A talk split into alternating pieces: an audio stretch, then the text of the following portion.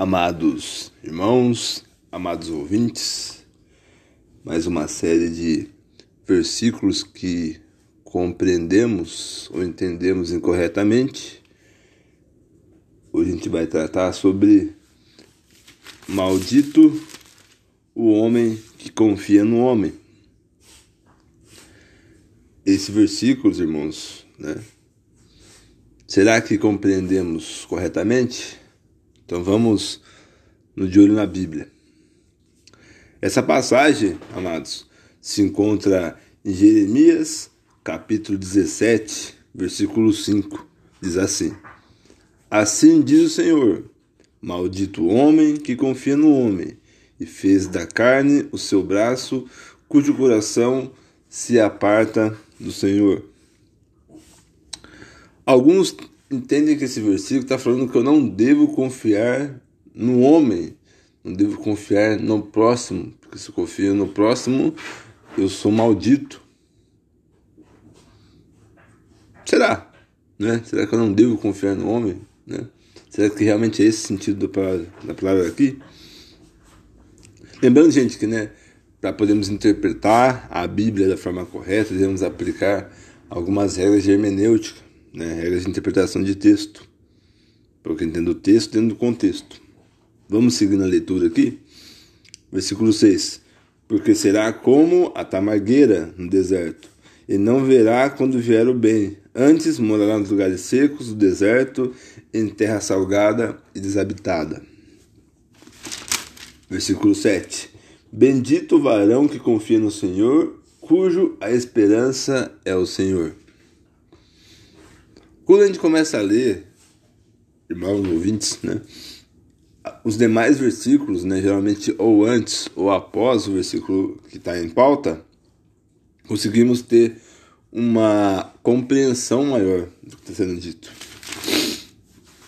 Quando Jeremias disse, né, em nome de Deus, assim diz o Senhor, maldito o homem confia no homem, está se referindo Maldito o homem que confia em si mesmo, que confia na carne, né, que faz a carne o seu braço, a carne a sua força, cujo coração se aparta do Senhor. Lembrando, gente, que quando nós inclinamos para a carne, nós se afastamos do espírito, correto?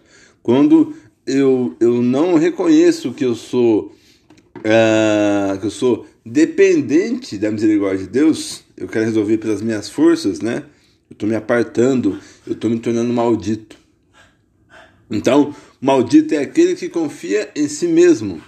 Vamos ver no versículo 7, no qual Jeremias né, diz o seguinte: Bendito o varão que confia no Senhor, cujo a esperança é o Senhor.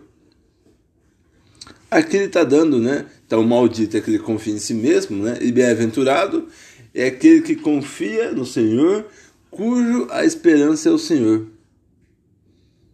Calma aí, então, deixa eu só ver. Então, é, eu tenho a, a, a, confiança no, em Deus e a esperança em Deus. Como assim? Como é confiar e esperar? Né? Tá dando uma condição de, de adicional aqui, né? Então eu tenho que confiar e a esperança em Deus. Vou dar um exemplo, né? Uh, quando nós oramos a Deus, clamamos né, para que Ele nos ajude, fazemos isso porque confiamos nele, correto? O que, que é ter a esperança no Senhor? É quando eu espero a resposta de Deus. Eu não vou tentar resolver da minha forma. Né? É como se eu colocasse algo na mão de Deus e falasse, Deus, cuida disso para mim. E no dia seguinte eu ir lá e retirasse. Não, vou resolver do meu jeito. Se eu confio no Senhor, a minha espera, né? A minha espera é nele, a minha esperança é nele. No versículo 8, né, vou estender um pouco aqui porque é muito importante isso, né, eu estou falando acerca da confiança, da fé e da esperança no Senhor. No versículo 8 ele vai dar um exemplo. Ó.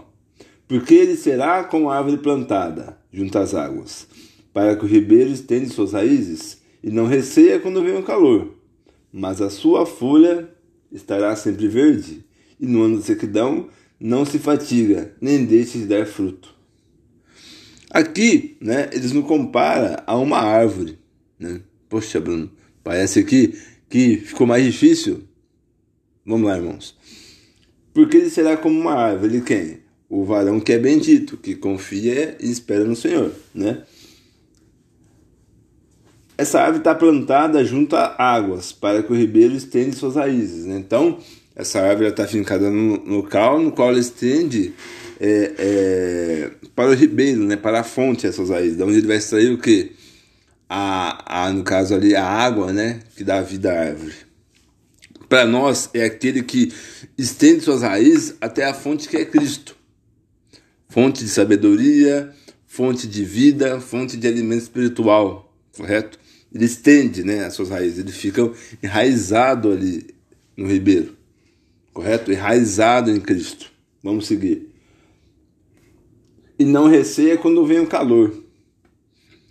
O homem que é bem-aventurado, né, quando vem ah, alguma tribulação, algum problema na vida dele, né, ele não receia quando vem o calor. Ele não teme, porque a raiz dele está estendida até o ribeiro que é Cristo.